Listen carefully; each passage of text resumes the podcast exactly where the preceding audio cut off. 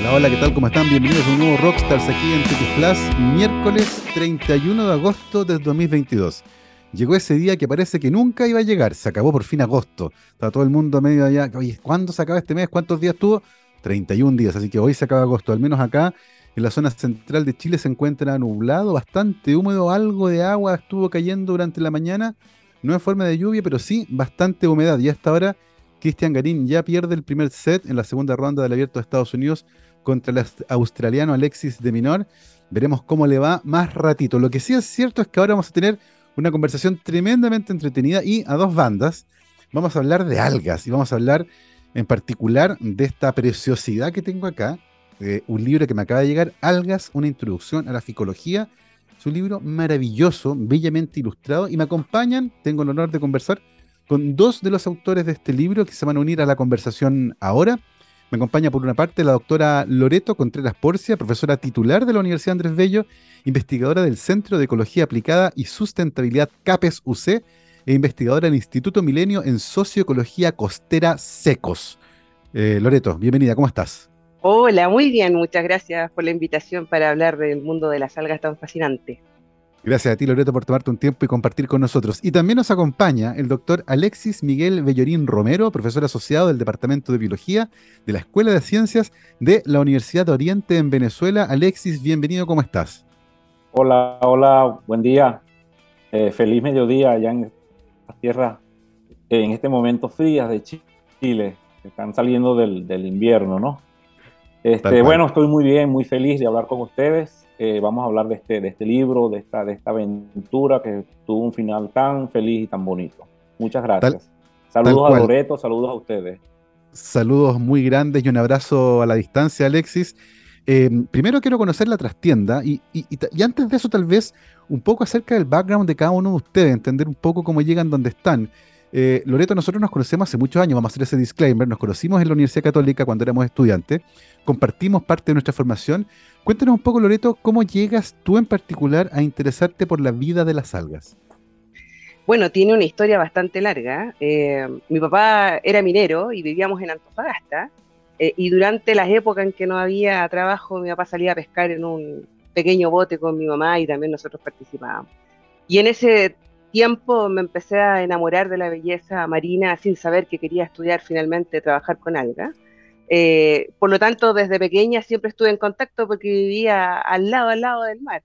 Eh, y después, durante los estudios en el colegio, en la carrera, en la universidad, de repente se abrió el conocimiento hacia las algas, eh, cosa que vi muy poco en el pregrado, pero vi muy fuerte en el, en el doctorado. Y ahí me gustó y me fascinó empezar a trabajar en las algas, en lo que tiene que ver con biología molecular en sus inicios. Así que mi maestro Juan Correa, eh, decano de biología de la Pontificia Universidad Católica, fue el que me maravilló también, junto a mi padre, al mundo de las algas. Qué interesante, me gusta cómo, las historias de vida familiar se cruzan con las historias de formación más formal. Eh, y finalmente estímulos que vienen de lados distintos terminan teniendo impacto en, eh, en, las trayectorias de los académicos y las académicas, que me parece a mí que es fascinante. En el caso tuyo, Alexis, ¿cómo, cómo comienza tu relación con las algas? ¿Cómo, cómo parte esa historia? Bueno, amigo, eh, yo soy de una ciudad costera, aquí en Venezuela, una ciudad que queda a orillas del Caribe. Eh, eh, tuve desde muy, desde muy niño inclinaciones por la naturaleza. Mi mamá es biólogo, es también profesora universitaria jubilada y siempre me gustó la biología.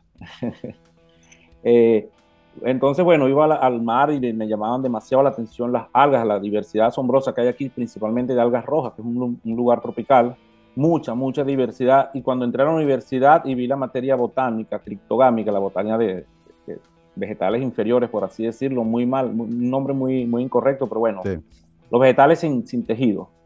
Lo cierto es que cuando la vi me quedé enamorado. Entonces, inmediatamente que la probé, me, me, dejaron como preparador docente, que son los estudiantes que ayudan a montar los, laboratorios. Hice la tesis, mi tesis de pregrado con algas, con el profesor Andrés Lemus, biólogo venezolano que murió desafortunadamente recientemente. Y luego fui becado inmediatamente que me gradué también para, para estudiar fuera y me fui a Brasil y hice el, doctorado con el profesor Eurico de Oliveira, un psicólogo muy reconocido de Sudamérica, de América toda, del mundo. Y allí conocí al Cristian, Cristian Bulboa, un gran amigo. compartimos los estudios de doctorado y bueno, regresé y con la idea, tanto Cristian como yo, de que había que hacer algo, algo en español sobre las algas. Y bueno, yo terminé el doctorado en el 2002. Desde esa época comencé poco a poco con los dibujos que son muy trabajosos, comencé con, con la elaboración del proyecto. Es una maravilla en realidad, eh, tengo que mencionarlo, Algas, una introducción a la psicología, eh, un volumen masivo, para usar una palabra adecuada, son casi 700 páginas, pero además ilustrados de una manera bellísima. Hay mucho talento artístico acá, eh, de los autores Alexis Bellorín, Cristian Bulbois y Loreto Contreras. Estamos hablando con dos de los tres autores de este libro. Loreto, eh, hay, hay, dos orígenes distintos que me gustaría explorar. Uno que tiene que ver con las algas, pero hay otro que tiene que ver con el libro propiamente tal. Algo adelantó Alexis, pero en el caso tuyo, Loreto, esta, esta inquietud de plasmar eh, lo que se sabe sobre algas, y, Alexis mencionó en castellano, eh, porque en inglés probablemente hay información, pero en castellano hay poca. En el caso tuyo, Loreto, ¿cómo, cómo nace tu, tu vínculo con el libro en particular, con la idea, con el proyecto? Mira, por muchos años, por muchos años con Cristian, nosotros ya llevamos trabajando con Cristian Bulboa, como ya hemos mencionado, uno de los grandes autores de este libro, eh, más de 10 años en clases, en, en, aula. De hecho, nos están escuchando los biólogos marinos que están en clase con Cristian en este minuto, así que saludo a todos y a todas las estudiantes de biología marina de la Universidad Bello. Eh, bueno, y desde, desde esos entonces, desde los estudios, eh, realizando las clases día a día, siempre conversábamos que faltaba literatura en español. Eh, faltaba una literatura que los estudiantes y las estudiantes pudiesen seguir las historias de las algas, qué son las algas, cuál es su origen, dónde se encuentran, qué no son, qué podemos hacer con ella. Eh, porque en la Universidad Andrés Bello nosotros dictamos dos cursos, uno que es botánica marina, biología clásica y el otro ficología aplicada. Pero llegar a la aplicación tienes que pasar por el inicio de las algas, ¿cierto? Y no encontrábamos literatura. Y déjame decirte que la literatura en inglés también está eh, en algunos aspectos de las algas. No existe tampoco un libro completo como el de nosotros en inglés, eh, que hable desde la historia hasta el fin del fin actual de lo que se está trabajando en las algas. Y por lo tanto nos motivó hacia los estudiantes. ¿ya? No, fue un motivo hacia nosotros, sino que hacia cómo podríamos entregar una mejor docencia. Mm. Me acuerdo muy bien que cuando yo estaba haciendo el doctorado, eh, no encontraba el ciclo de vida de una alga roja, y no tenía cómo, aunque existían papers, no lo podía encontrar. Y me acuerdo que me acerqué a, a Bernabé Santelice, Premio Nacional de Ciencias Aplicadas, psicólogo, y él me hizo el dibujo. Y, bueno, entre paréntesis me dijo, esto va a valer mucho en algún minuto. Y ahí yo pude ver el ciclo de día completo y no solamente el entender unas líneas de un paper en inglés, sino que poderlo ver dibujado en español con su estructura, armónico para el entendimiento. Entonces, se dio esta oportunidad a través de Alexi que pudiésemos colaborar y finalmente tener este hermoso texto, que realmente es un hermoso texto, eh, y que hoy en día cualquier persona, ¿cierto?, en castellano lo puede leer. Y para cerrar, te cuento que acabo de llegar de Europa de un congreso en Seward eh, de salud, eh, ahí se ven las imágenes hermosas, y todos los profesores de ahí lo vieron, porque yo lo llevé de regalo a algunos colegas, y quedaron fascinados. Eh, y claramente van a estar adquiriendo también el libro por todo lo que significa lo anterior, el no tener una base en español que la gente esto pudiese leer. Tal cual, es una tremenda ayuda para, para, poder entender este mundo, escrito de manera muy amena, además estuve mirando el libro antes de la, de la entrevista, y hay una pregunta que es fundamental, hablamos del origen del libro, ¿cierto? Eh, y es interesante porque el libro parte con una pregunta, casi el inicio, ¿cierto? Dice, ¿qué son las algas? Eh, y es muy interesante porque tenemos como una idea intuitiva de lo que es un alga. Eh, si vemos algo flotando en el mar que tiene como una, unos filamentos y es como medio verde, medio roja, ya es un alga. Pero, pero no es sencillo. Y, ustedes en el libro hablan como un continuo que es difícil separar. Eh, Alexis, si tuviéramos que definir qué es un alga o qué no es un alga, ¿cómo podríamos explicarlo? Bueno, es una pregunta realmente que llevó unas cinco páginas, para una discusión de cinco páginas para responderla. Realmente eh, las definiciones, ha, habido muchas, morfológicas, anatómicas, reproductivas, pero en la actualidad que se tiene un entendimiento de la biología evolutiva, sabemos que para definir las algas tenemos que ver la fotosíntesis, la fotosíntesis que produce oxígeno. Realmente todos los organismos que hacen fotosíntesis que producen oxígeno son algas. Los únicos que no son algas son las bacterias procariotas que hacen fotosíntesis que no, hace, que no producen oxígeno, a excepción de unas que son las cianobacterias. Y las únicas que por, también por tradición, por convención, no son consideradas algas son las plantas terrestres, las plantas con embrión, embriofita, que pese a que hacen fotosíntesis oxigénica, no son algas porque producen embrión, tienen tejidos verdaderos, etcétera, etcétera, etcétera. Sin embargo, es un continuo, porque hay algas que tienen tejidos, ustedes en Chile tienen, afortunadamente tienen grandes macrofitas costeras como los kelps, eh, macrocystis, por ejemplo.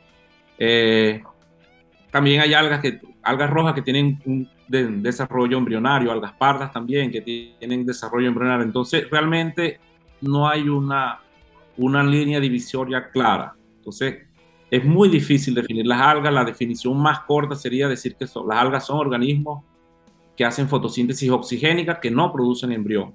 Allí entonces quedan englobadas por la delimitación cianobacterias, que son procariotas que hacen fotosíntesis oxigénica, y toda la serie de filas o filos de algas o divisiones de algas, usando la terminología botánica, que son varias, o sea, en la actualidad se reconocen unas 11, unas 12, o sea, depende mucho del, especialista. Nosotros nos fuimos con la, con la parte, eh, la clasificación evolutiva, protistológica, por así decirlo. Entonces, por ejemplo, hay una división de algas que es la opofita, que solamente tiene eh, tres géneros actuales. O una división cromérida, que realmente no es un filo, pero solamente tiene dos géneros, pero son tan únicos evolutivamente que ameritan tener un reconocimiento como fila o, como linaje independiente. Y, digamos que eh, las herramientas de la genética desarrolladas en las últimas décadas han permitido, ¿cierto?, eh, reanalizar la historia evolutiva de muchas especies, lo que nos ha permitido entender un poco mejor cuáles son sus relaciones. Eh, y es interesante lo que mencionaba hace un rato también Alexis, esto de las plantas superiores y las inferiores, eh, como, como si fueran menos buenas, ¿cierto? Haciendo como un juicio de valor con respecto, mira, sí, estas son inferiores y estas son superiores, cuando en realidad son organismos que tienen orígenes evolutivos distintos, pero que pertenecen a un continuo, vienen desde ahí. En el fondo inferiores porque están en la base de la evolución de las otras, no porque sean menos buenas. Eh, Loreto, en el caso tuyo, eh, nos comentaste de tu relación con las algas que nace, ¿cierto?, desde muy pequeña en Antofagasta, de la mano de tus padres, interés que después se formaliza en la educación superior eh, y que finalmente te termina llevando a tratar de entender algunos aspectos que están vinculados con la vida de las algas. Hoy por hoy, Loreto, ¿cuáles son esos aspectos que a ti en particular te fascinan de las algas? Guay, yo creo que todo. ¿ah? ¿eh? lo que me fascina a mí son las grandes algas, o sea, las macroalgas, no, no las que tenemos que mirar en un microscopio, ¿cierto? Ah, también son fascinantes, pero yo estoy más que nada enfocada a las seaweeds, a los kelps en general, también a alguna alga roja. Y lo fascinante en los años eh, de, carrera, que son 17, si cuento desde que terminé el doctorado, no, del programa, no lo cuento porque fue formación, eh, pero lo que me ha fascinado es la capacidad de encontrar distintas zonas ambientales con distintos factores ambientales que las hacen únicas y por lo tanto sus respuestas eh, metabólicas, fisiológicas, bioquímicas finalmente, son muy distintas a muchos otros organismos y por lo tanto podemos encontrar un mundo fascinante de moléculas que son beneficiosas para la salud humana. De hecho, hay un paper muy interesante, ¿cierto? En Science, un trabajo científico publicado hace bastante tiempo, que encuentra, ¿cierto?, nuestros pueblos originarios hace más de 12.000 años atrás, eh, productos en base a alga, registros en base a alga, cerca del, no cerca del mar, un poco más lejano al mar, y por lo tanto ya se utiliza como alimento hace muchos años. Entonces, todas esas moléculas eh, son bien diversas entre los grupos de algas, de que mencionaba Alexis, y por lo tanto podemos sacar mucha ventaja tanto para la salud humana como para la salud animal. Mm. Y, lo otro, su maravillosa capacidad de secuestrar metales, que puede ser una moneda de doble cara, porque claro, secuestran mucho metal en general, pero en Chile, al existir zonas con alta contaminación, te permiten secuestrar metales cuando están en exceso y usarlas como agentes remediadores. Eh, por lo mm. tanto, si yo divido hoy en día mi carrera y mi línea de investigación, voy en la mirada de la bioremediación utilizando algas y biomateriales o compuestos usando algas, pero siempre de una manera sustentable.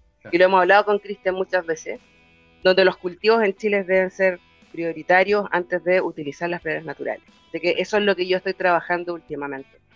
Es tremendamente interesante y vamos a seguir dando vueltas sobre esos conceptos eh, para hablar justamente de bioprospección, por ejemplo, que me parece a mí un tema fascinante, bioremediación, que también es un tema fascinante, y, nuestra relación con las algas en un país que es bien costero, pero aparentemente como que está disociado de eso. Es bien interesante eso. Eh, en el caso tuyo, Alexis, eh, actualmente, ¿cuáles son tus intereses de investigación que están vinculados con la vida de las algas? Bueno, yo hice mi doctorado con sistemática, sistemática molecular. En aquella época, comencé en el año 98, se estaba, o sea, ya en los países, eh, por así decirlo, de Europa, en Estados Unidos se estaba haciendo, y Canadá, se estaba haciendo sistemática molecular, se había comenzado. Y en, nosotros comenzamos a hacer en el, en grupo de algas, una familia de algas rojas de amplia importancia. De hecho, en Chile hay una especie muy importante, Gracilera chilensis. Eh, se estaba comenzando, eh, comenzamos a hacer la sistemática molecular de este grupo usando un marcador, marcador molecular que es el que se, usa, que se comenzó a usar como la cédula de identidad inicialmente en los organismos, que es la subunidad del ARN, la, el gen que codifica la subunidad pequeña del ARN ribosomal. Es, comencé con esa área, luego regresé a Venezuela y seguí también con la parte de cultivos, pero ya aplicado, cultivos a escala piloto, acá de especies tanto nativas como introducidas, esta capa ficus que se introdujo acá en Venezuela antes de que en los años 90, finalizando los años 90 y todavía se, está acá esa especie. Y también asesoré muchas tesis con sistemática, no, no eh, en este caso tradicional, aquí en Venezuela, sistemática tradicional, e hice varios viajes a Brasil para, para sacar papers con biología molecular de gracilarias, de, de gracilariaceae, continué con esa línea. Esa sigue siendo en la actualidad mi, mi área de especialidad. Sistemática molecular de algas rojas, en particular de importancia económica. Y, es maravilloso como, como, los intereses de ustedes, ¿cierto? Confluyen eh, junto con los de Cristian Bulboa, el otro autor de este libro, eh, para una obra que, como ustedes decían, eh, es única en su clase en cuanto a la extensión, al contenido, y aquí está en castellano. Es una guía de referencia para profesionales y estudiantes que quieran interesarse por esta área, que además está escrita de manera muy, muy amigable. Eh, Loreto, eh, hay una cosa que siempre me ha llamado la atención y que tiene que ver con nuestra relación con la costa eh, como país. Un país que tiene miles de kilómetros de costa, si uno considera los perímetros de las islas, la verdad es que es una cifra gigantesca la que tenemos, pero aparentemente todavía no tenemos una relación profunda con nuestro mar. Y eso implica también, ciertamente, a los organismos que viven en el mar, y en este caso me voy a centrar exclusivamente en las algas marinas. Em, hoy por hoy, ¿cuál es nuestra relación con ese mundo, tanto desde el punto de vista alimenticio? Hay países como Corea del Sur, donde el consumo de algas es gigantesco. Y nosotros todavía como que no las miramos. De hecho, se miran como feo. El cochayuyo todavía es algo como medio de nicho.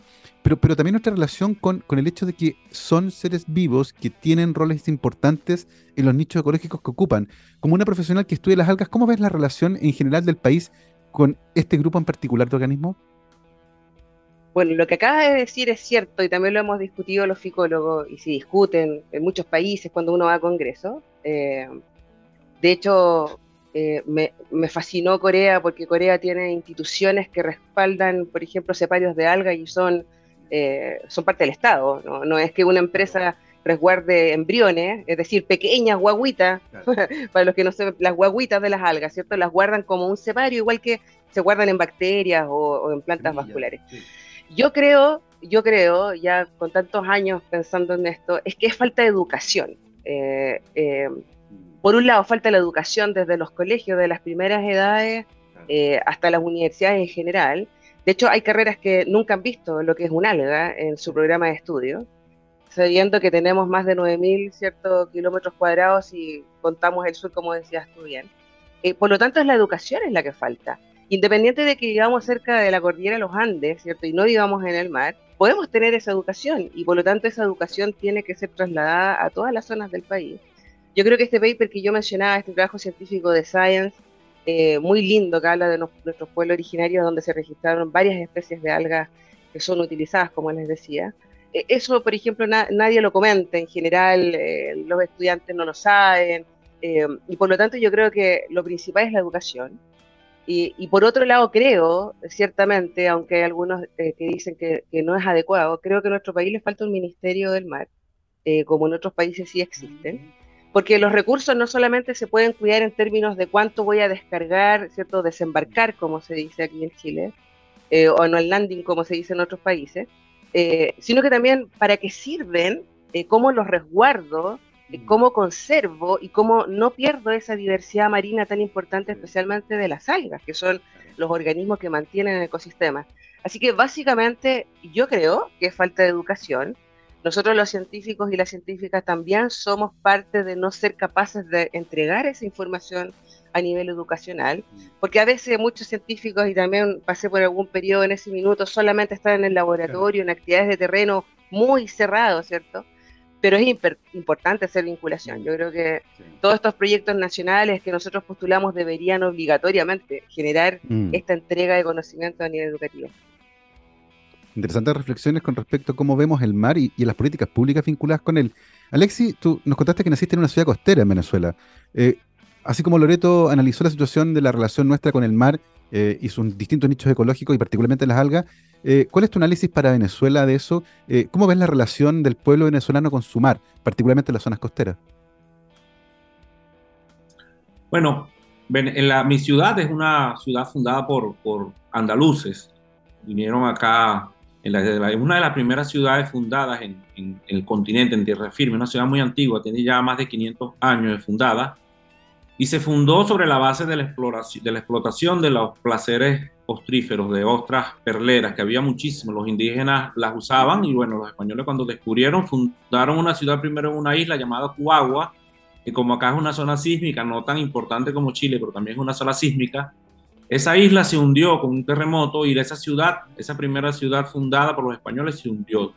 Luego fundaron en Cumaná, en tierra firme, en el continente, la desembocadura de un río llamado Manzanares, en virtud o, recordando el nombre del río Manzanares de Madrid, y hubo esa exploración primero de, los placeres de ostras perlíferas acá, que son muy abundantes. En esta ciudad, en esta parte de Venezuela, se da un proceso, las aguas del Caribe no son tan productivas como las de allá del Pacífico Sur, como Chile, por ejemplo, pero Venezuela tiene la particularidad en la región oriental de la desembocadura del río Orinoco, que aporta nutrientes, y también un fenómeno de surgencias estacionales que se dan con los vientos alisios, que el agua se enfría. De hecho, acá, por ejemplo, en Cumaná, que es una región tropical, teníamos, tenemos una especie de pórfira, Porphyra spiralis, que es una especie, o sea, normalmente el género pórfira se considera que es de agua fría. Entonces, nuestra región oriental de Venezuela es muy productiva.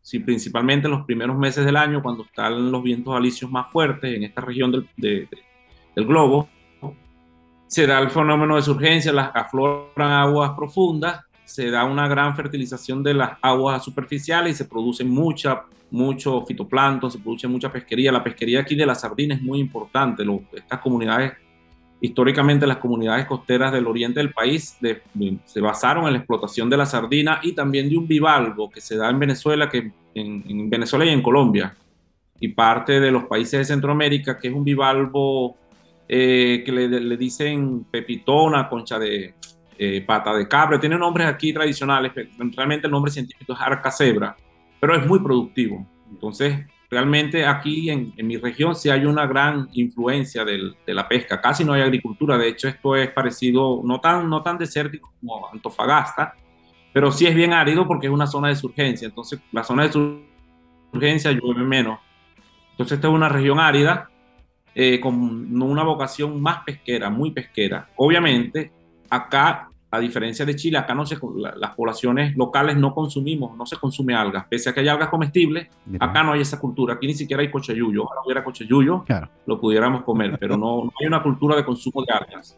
Se comenzó hace 30 eh, años con el cultivo de algas productoras de geles, principalmente primero con una especie nativa de Gracilariopsis, Gracilariopsis tenuifrons, y luego se trajo introducida esta Capaficus, Capaficus alvarezi.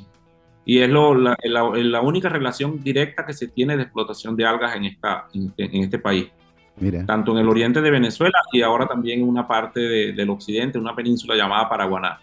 Perfecto. Es interesante también tener esa visión, ¿cierto?, desde quienes producen conocimiento acerca de la relación que tenemos con nuestros océanos y sus ecosistemas. Son las 12.31, vamos a hacer ahora una pausa musical, pero a la vuelta Vamos a seguir conversando con nuestros invitados de hoy, la doctora Loreto Contreras Porcia y el doctor Alexis Miguel Bellorín Romero. Nos acompañan desde Santiago y desde Venezuela. Y ahora vamos a escuchar una canción para esta pausa musical, mi querido Gabriel. John Jett and the Blackhearts. Esto se llama I Love Rock and Roll. Nosotros vamos y volvemos. 12 con 34, estamos de vuelta aquí en Rockstars de TX Plus. Recuerden que nos pueden seguir en todas las redes sociales donde nos encuentran como arroba TX Plus, T-X-S-P-L-U-S. Y hoy tengo el privilegio de estar conversando no con una, sino que con dos investigadores. Me acompaña la doctora Loreto Contreras Porcia, profesora titular de la Universidad Andrés Bello, y el doctor Alexis Miguel Bellorín Romero, profesor asociado del Departamento de Biología de la Escuela de Ciencias de la Universidad de Oriente de Venezuela y estamos conversando sobre este fantástico libro, Algas, una introducción a la ficología, eh, que tiene tres autores. El otro autor es Cristian Bulboa, también profesor de la Universidad Andrés Bello. Un libro impresionante, con unas ilustraciones eh, maravillosas, muy, muy bonitas, que me contaba Loreto había realizado Alexis con gran talento artístico. Estaban eh, preciosas. Y estuvimos conversando además sobre el vínculo, el interés que existe, esa suerte de... Mm, eh, atracción eh, fuertísima que tenemos por los objetos de investigación, en este caso por las algas. Eh, y Loreto, tú nos contabas varias cosas interesantes de las grandes algas, ¿cierto? por un lado, cómo se pueden explotar para consumo humano, pero por otra, cómo son buenas bioacumulando metales. Y ahí en la interfase pasa algo que es bien curioso. ¿Cómo uno puede regular el consumo de estas algas que son buenas acumulando metales justamente para evitar que esos metales terminen en alguien que se come las algas. entendemos bien, por ejemplo, hoy dónde están las zonas con mayor concentración de metales pesados en el mar y evitar que desde ahí se recolecten algas para consumo humano. Eh, ¿Cómo se ve desde la perspectiva de la investigación esa problemática? Muy buena pregunta, pero una pregunta que a veces saca roncha eh, a nivel político, a nivel empresarial. En Chile claramente tenemos lugares muy claros, yo creo que en Venezuela y en otras partes del mundo hay mucha bibliografía, donde existe una mayor concentración de metales tanto en los sedimentos marinos como mm. en la columna de agua, eh, y son en general eh, por fuentes antropogénicas, por fuentes industriales que están cerca ¿cierto? del borde costero. Por lo tanto, el conocimiento de que algunas son importantes y que algunas son capaces de eh, poder sobrevivir sobre altas concentraciones, nos han podido identificar cuáles especies son indicadoras de contaminación.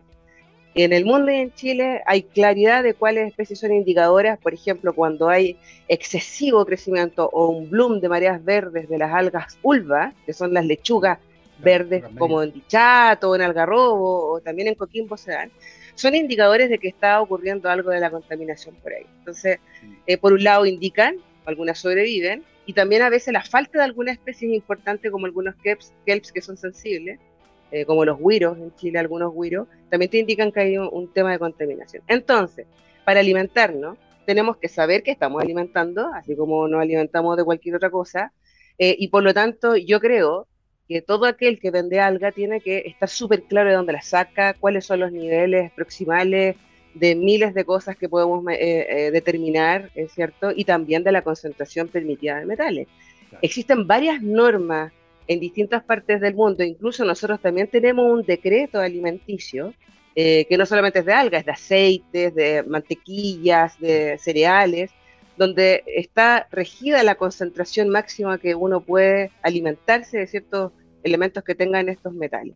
Por lo tanto, el que vende o el productor tiene que hacer el trabajo de estar vendiendo un producto libre y en Chile, como tú me preguntabas, sí hay zonas que están altamente contaminadas y que no es bueno hacer cultivos ahí, ni también extraer algas, porque sabemos que tiene un alto nivel de contaminación y que no van a ser ni exportables a otros países, menos de la Unión Europea, por estos altos niveles de metales. Por lo tanto, Chile tiene que transitar hacia estar seguros con el mar, a evitar eh, esta contaminación antropogénica como todos sabemos que está pasando, por ejemplo, en Quintero Puchuncaví, que ayer o antes de ayer hubo de nuevo un derrame.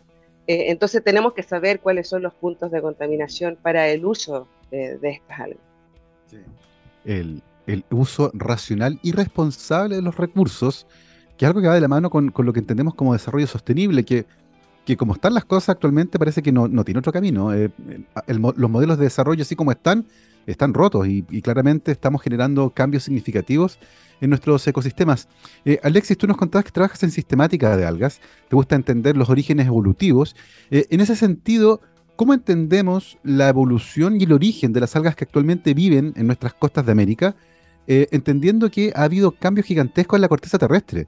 Eh, en un momento era una única masa de tierra eh, y, estas, y estos organismos son muy antiguos y por lo tanto comparten esa historia evolutiva también con la, con la, corteza terrestre. Actualmente, ¿cómo entendemos el origen de las algas que viven en las costas de Venezuela, de Brasil o de Chile? Bueno, esta, esta es una pregunta súper, cuya respuesta es súper compleja, ¿no? Porque ya son los patrones biogeográficos. Allí nos hemos ayudado con la sistemática molecular, con la filogenia molecular, eh, con los estudios florísticos también. Y es bien complejo. Por ejemplo, la flora de Sudamérica, del lado del Atlántico, que obviamente como Venezuela está en el Atlántico, es la que yo más conozco. La flora de Venezuela, este, obviamente forma parte de la unidad biogeográfica del Caribe, de las islas del Caribe, y esa, esa, esa, eh, hay una continuidad hacia el sur, hacia Brasil, interrumpida por las desembocaduras del río Orinoco y del río Amazonas, que aportan una inmensa cantidad de sedimentos. Y entonces hay una barrera, pero no total. Hay una cierta continuidad hacia Brasil, este, hasta las zonas subtropicales de Brasil. Luego, la, ya hacia lo que es Río Grande do Sul, al sur de Brasil, Uruguay y obviamente Argentina, ya es otra unidad biogeográfica. En el caso de Chile, ya, por ejemplo, en Chile tienen kelps, que no los tenemos en, en, el, Caribe. De hecho, en, la única parte del Atlántico Sur donde hay kelps, que, no, que no es Argentina, es Brasil, una zona de Brasil muy fría que es Cabo Frío, que hay una, fuerte surgencia. Hay grandes praderas de laminaria, laminaria eh, brasiliensis en, en, Sudamérica. Pero en Chile, por ejemplo, hay afinidades florísticas con Nueva Zelanda, obviamente, que está en el otro extremo del Pacífico en el caso de la costa eh, suramericana, hay afinidades también con Perú, obviamente, pero ya es una unidad eh, biogeográfica completamente diferente, aguas frías, kelps, eh, menor diversidad de algas rojas, diferentes especies de algas rojas en comparación con lo que tenemos más al norte, más cerca del Ecuador. Pues.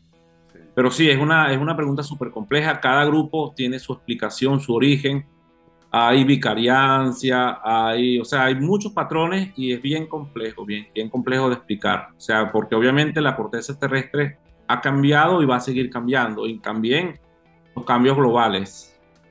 Sí, y de hecho justamente quería, quería justamente que habláramos de eso, Loreto. Eh, estamos enfrentando un momento eh, crucial en la historia de nuestra especie eh, y que tiene que ver con la crisis climática. Y hay varios bioindicadores de que las cosas van más o menos mal. Em, se habla, por ejemplo, de lo que ocurre en la Antártica, que es como una suerte de barómetro en la crisis climática. Y pequeños cambios en la temperatura del agua cambian los patrones de distribución de algunos organismos. Y, eso cambia las cadenas tróficas, tiene impacto en el destino de algunas especies. Y, es bien interesante ir monitoreando lo que ocurre ahí. Eh, en ese sentido, Loreto, eh, ¿cómo podemos, eh, analizando las algas, monitorear el impacto de la crisis climática? Entendemos, por ejemplo, cómo puede cambiar el patrón de distribución de un alga si cambia la temperatura del océano unos pocos grados centígrados? ¿Cómo, ¿Cómo está nuestra comprensión del impacto potencial que la crisis climática podría tener en las poblaciones de algas de las costas de Chile, por ejemplo? Muy buena pregunta, sí, yo creo que en todo el mundo se están haciendo las mismas preguntas y obteniendo resultados que en algunos casos son muy negativos y otros no. ¿ah? Em, a veces no, no, no, todo lo que ocurre en una parte del mundo va a pasar en Chile. Hay algunos grupos de algas por la elevada temperatura o por la acidificación que se han perdido o han bajado, ¿cierto?, el, N poblacional, el número de individuos de la población, pero en otros han mantenido e incluso han crecido más esas poblaciones. Eh, entonces son muchas variables que eh, las algas, y dependiendo de los grupos, como explicaba muy bien Alexi, responden de una manera bien diferencial. Por lo tanto, no es un patrón muy claro eh, de que si aumenta la temperatura, todos estos grupos de algas van a desaparecer o todos se van a expandir o van a aumentar su rango de distribución es bastante variable dependiendo del grupo y de las especies. En Chile hay, un, clásico ejemplo, eh, pero es de una especie introducida. De todas maneras, el hombre ahí tiene que ver que son el dídimo, ¿cierto? Es un alga de agua dulce, que estaba descrita bien en el sur y ahora ya está llegando casi a las cuencas de Santiago, pero esa es una introducción, una introducción que ha hecho el hombre con estas pescas en mosca, ¿cierto? Eh, a través de sus trajes, de sus implementos de pesca eh, deportiva. Pero eh, también hay registro de esa especie que los cambios de temperatura están permitiendo que aumente su distribución hasta estas zonas del más norte, ¿cierto? De lo que se está registrando. Entonces, claro, hay bastante antecedente también de cómo el niño o la niña han modulado las poblaciones, eh, y también hay mucho trabajo sobre la acidificación e incluso han incluido variables como qué pasa con la acidificación y los metales. Eh, y todo eso ha traído también respuestas que son bien diferentes dependiendo del grupo. Entonces, tal como te decía recién Alexis, no es un patrón claro que, uno pueda identificar todos los grupos eh, eh, van a cambiar. Y lo otro es que como también trabaja en Alexis sistemática, eh, nosotros también en el laboratorio hemos trabajado con sistemática y la sistemática molecular nos ha permitido levantar especies que no estaban registradas. Entonces, si tú haces un análisis hace 10 años versus ahora, podríamos decir, hay más especies hoy en día. Pero ¿cómo? Si el cambio climático podría hacer la reducción. Pero eh, el punto es que todas las técnicas moleculares y la facilidad de acceder ahora a esas técnicas han permitido describir muchas especies cuando antes se pensaban que era solo una especialmente el nori o el luche, ¿cierto? Que se registraba muy poquita y ya sabemos que hay varios géneros en Chile. Entonces es una pregunta difícil, pero sí para ciertos grupos ya hay respuestas asociadas a las variables ambientales. Y, justamente sobre lo que mencionaba Loreto, te quería preguntar, Alexis, porque eh, en las últimas décadas, eh, las herramientas moleculares disponibles para analizar ADN han cambiado muchísimo. Yo partí secuenciando a mano en esos geles de vidrio enormes y ahora uno parte con un mini Ion, que es un dispositivo, porte un teléfono móvil, en terreno y secuencia ahí mismo. Es una cosa fascinante.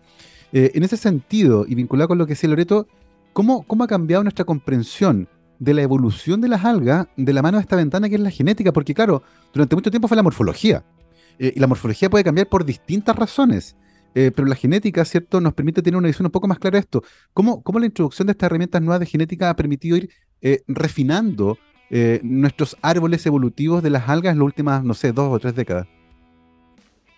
Bueno, este, realmente las algas son fascinantes desde muchos puntos de vista y desde el punto de vista evolutivo, filogenético, tal vez sean el, grupo de organismos más fascinante porque realmente, o sea, lo que define las algas es la presencia, en el caso de, las algas eucariotas, es la presencia de, de cloroplastos. Y los cloroplastos han tenido orígenes separados, distintos. O sea, casi todos los cloroplastos, los, por ejemplo, los de las plantas, los cloroplastos típicos, los verdes, que están rodeados por dos membranas, tuvieron un mismo origen hace eh, un millón y medio de años atrás, que fue una endosimbiosis. La persona que, que o sea, la, la, idea de endosimbiosis se le ocurrió a unos investigadores rusos de finales del, hace casi 200 años, pero esa idea realmente fue impulsada a mediados del siglo pasado por una investigadora muy importante, Lynn Margulis, que inicialmente no se consideraba como algo serio, o sea, no se le dio importancia.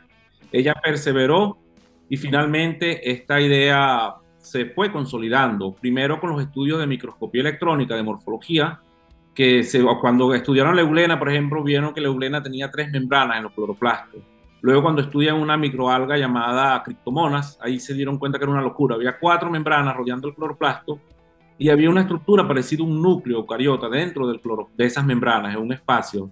Entonces allí a, eh, a finales de los años 70, en la década de los 80, comenzó a hablarse de endosimbiosis serial. Cuando se estudiaron los dinoflagelados, los dinoflagelados es un grupo increíble, maravilloso.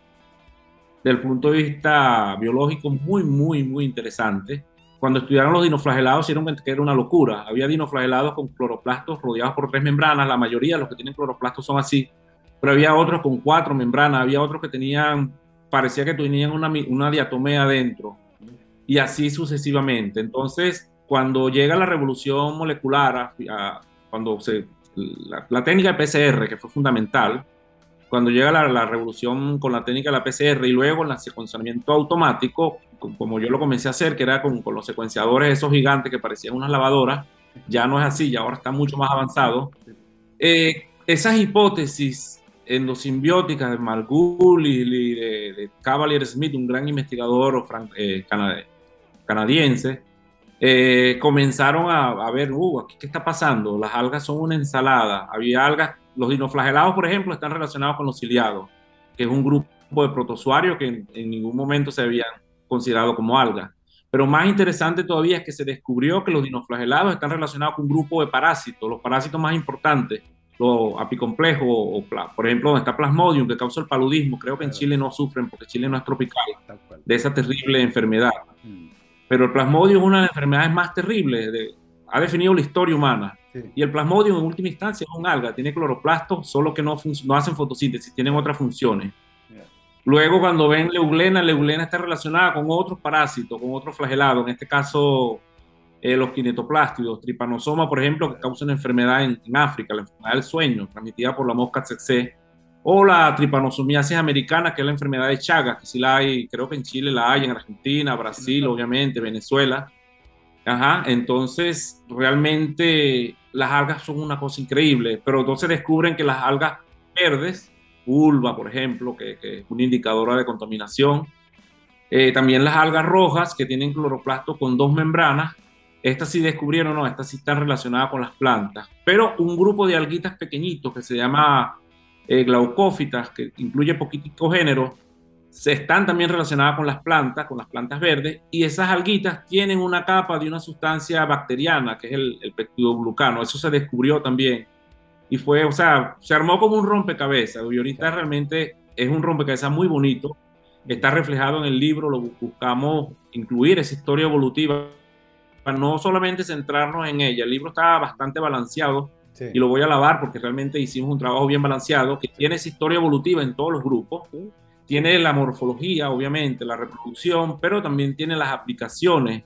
Obviamente, no, si el libro hubiera quedado de, de, de 2.000 páginas, sí le damos más énfasis a la parte clasificatoria, a la parte de la sistemática. Sí la tiene, pero no es el, no es, o sea, muchos alumnos me dicen, profe, pero me va a ayudar para identificar algas, o a nivel de género no creo, ni a nivel de familia. Pero eh, sí va a ayudar mucho a la comprensión completa de la biología, de la reproducción, la morfología, el origen y la importancia. Entonces hicimos una obra muy balanceada. Tal cual, y tomándome de eso y volviendo al libro, eh, es fascinante porque el libro parte con una frase que es impresionante. Dice, no hay nada más inútil que un alga. Eh, una frase de Virgilio. Eh, y, hay una suerte de apología del alga que en el libro dice, oye, pero ¿cómo se te ocurre decir algo así? Eh, porque lo, que nos contaba Alex, recién estas cosas impresionantes, contrasta fuertemente con esa idea. Loreto, volviendo al libro y partiendo de esa frase, no hay nada más inútil que un alga. cuéntanos, por favor, cómo nos convencemos de que eso no es así a través del libro. Ah, uy, eh, esa frase es fuerte, ¿ah? ¿eh? y sabes qué? Hay gente que todavía lo piensa eh, en la actualidad. ¿Cómo lo convencemos? Primero leyendo, estudiando, ¿cierto? Eh, yo creo que lo mejor es la educación, la lectura para todas las personas cuando tienen dudas y no saben si es inútil o si es útil algo, estudiar.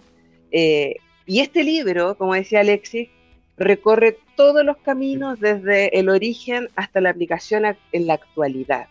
Eh, por lo tanto, eh, entrega todos los conceptos claros de que las algas son importantes en el medio ambiente, son capaces de fijar CO2, son capaces de entregar oxígeno al medio ambiente, en general todas las, ¿cierto? las que hacen fotosíntesis actuales. Eh, tiene un registro fósil antiquísimo, de los primeros ¿cierto? eucariontes que conocemos, los mangiales, eh, con registros fósiles. Eh, por lo tanto, su importancia no solamente es porque son algas per se y son distintas a una planta con embrión, sino que tienen un sinfín de beneficios tanto ecosistémicos, terrestres, marinos y también para el ser humano. Eh, entiendo que hay muchas personas que las desconocen y yo creo que nosotros como científicos y este libro va a aportar mucho a que no solamente los, que quieren aprender la naturaleza, sino que incluso los tomadores de decisiones entiendan que eh, hay organismos importantes que se tiene que regular la biodiversidad, el uso, el consumo y la sustentabilidad de estos recursos. Tal cual. En el caso tuyo, Alexis, eh, los sentimientos al ver esta obra terminada, que, es, gigantesca en cuanto a su extensión, a los años de experiencia acumulados entre los tres autores, Alexis, Cristian y Loreto, eh, ¿Qué te pasa a ti con el libro, Alexis? ¿Cómo, cómo lo sientes como ahora terminar, verlo así como está, eh, tan, tan bellamente ilustrado además? Bueno, yo tengo un sentimiento, sentimientos muy bonitos con relación al libro, porque fue un proyecto muy antiguo, ¿no? Mm. Eh, o sea, coincidimos allá en, en Sao Paulo, Cristian y yo, éramos, yo todavía tenía cabello, Cristian también. Eh, Y sí, se, notaba, o sea, para mí llegar de, mi ciudad, como nada, San Pablo, descubrir esa biblioteca del, Instituto de Biociencia, que es una maravilla, descubrir esa cantidad de libros, pero, uh, pero ¿qué, nos pasa? Nosotros estudiamos nuestras carreras universitarias usando libros, traducciones, de libros muy antiguos, ¿no? Y, había pasado una revolución con las algas y nosotros la desconocíamos, esa parte de endosimbiosis, y eso venía de los años 70, pues, y nuestros libros eran traducciones del libro de los años 60. Se hablaba de la endosimbiosis, pero como, como algo interesante. El libro que usábamos para algas, por ejemplo, era el Ball, Harold Ball y Wine, y ese es un libro muy, muy tradicional, no tenía nada de eso, y era la, la Biblia, pues, que yo usaba para estudiar como, como estudiante de pregrado y luego como profesor cuando comencé. Entonces la idea fue incorporar esa revolución que pasó con el, con el estudio de la ultraestructura y luego de la genética molecular a llevarlo al español, llevarlo a nuestros estudiantes. Y, creo que logramos una obra muy, muy completa. Estoy muy agradecido también con Loreto, con Cristian, por todo el apoyo para lo que fue el conseguir la publicación, porque realmente eh, entre los tres fue que pudimos porque solos no nos iba a poder. Y realmente el, CAPES, la Universidad Andrés Bello, Loreto, lograron un gran, eh, el gran avance que fue lograr conseguir una publicación y sobre todo con esa calidad.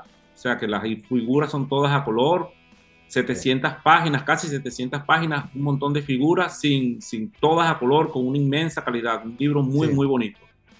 Y por supuesto, muy bien referenciado para los que quieren profundizar un poco en, eh, los aspectos que están eh, mencionados en este libro. una maravilla. Eh, que fue editado por RIL Editores con el apoyo de la Universidad Andrés Bello y el Centro CAPES de la Universidad Católica, eh, junto al trabajo de sus tres autores, Alexis Bellorín, Cristian Bulboa y Loreto Contreras. Eh, una obra fantástica. Loreto, solo para ir cerrando, ¿el libro está disponible ya para el público, por ejemplo? Si un estudiante quiere profundizar, ¿lo puede encontrar en alguna librería? ¿Cómo, cómo se consigue básicamente? Recién salió hace muy poquito, así que lo pueden encontrar en RIL Editores en la página web de Real Editores pueden encontrar o pedirlo en físico eh, o ebook, porque también está en ebook. Y para todos nuestros amigos eh, internacionales que nos están escuchando, que sé que son muchos de Perú, México, Venezuela, Ecuador, anoche también nos escribían, pueden buscarlos ahí en Real Editores para pedir eh, la compra de este libro. próximamente tenemos el lanzamiento del libro el 7 de septiembre a las 11 y cuarto por el canal YouTube de la UNAV eh, donde vamos a hablar un poco más en profundidad de algunas cosas asociadas al libro y nuestros expositores serán Fabián Jaxic, que es el director del Centro UC Capes que financió el libro, y la mm. exdirectora del Museo Chileno de Historia Natural, la profesora María Elena Ramírez, que es una gran taxónoma, así que estamos felices para ese lanzamiento, lo pueden encontrar y alegría lo más de haber tenido este gran, gran manuscrito versión libro. No, felicitaciones a ustedes por el trabajo. El libro está impresionante. Eh, tremendo contar, como decía Alexis, con una guía en castellano actualizada para poder entender mejor este mundo tan complejo y maravilloso de las algas. Son las 12.57, estamos llegando al final de esta conversación. Quiero agradecerles por haberse tomado un tiempo y conversar con nosotros. Conversamos hoy con la doctora Loreto Contreras Porcia, profesora titular de la Universidad Andrés Bello, y el doctor Alexis Miguel Bellerín Romero, profesor asociado del Departamento de Biología de la Escuela de Ciencias de la Universidad Oriente de Venezuela. Loreto, muchísimas gracias. Gracias a ustedes, muchas gracias por la invitación y por permitirnos hablar de un tema bien particular e importante para nuestro país y el mundo. Maravilloso. Y Alexis también, muchísimas gracias. Gracias a ustedes, gracias realmente por esta oportunidad, por dar a conocer nuestra obra y gracias también a la profe Loreto, un gran abrazo y estamos, seguimos para adelante. Eso. Y saludos también a Cristian que estaba escuchando el programa con sus estudiantes. Saludos para todos. Nosotros nos vamos como siempre con muy buena música, mi querido Gabriel.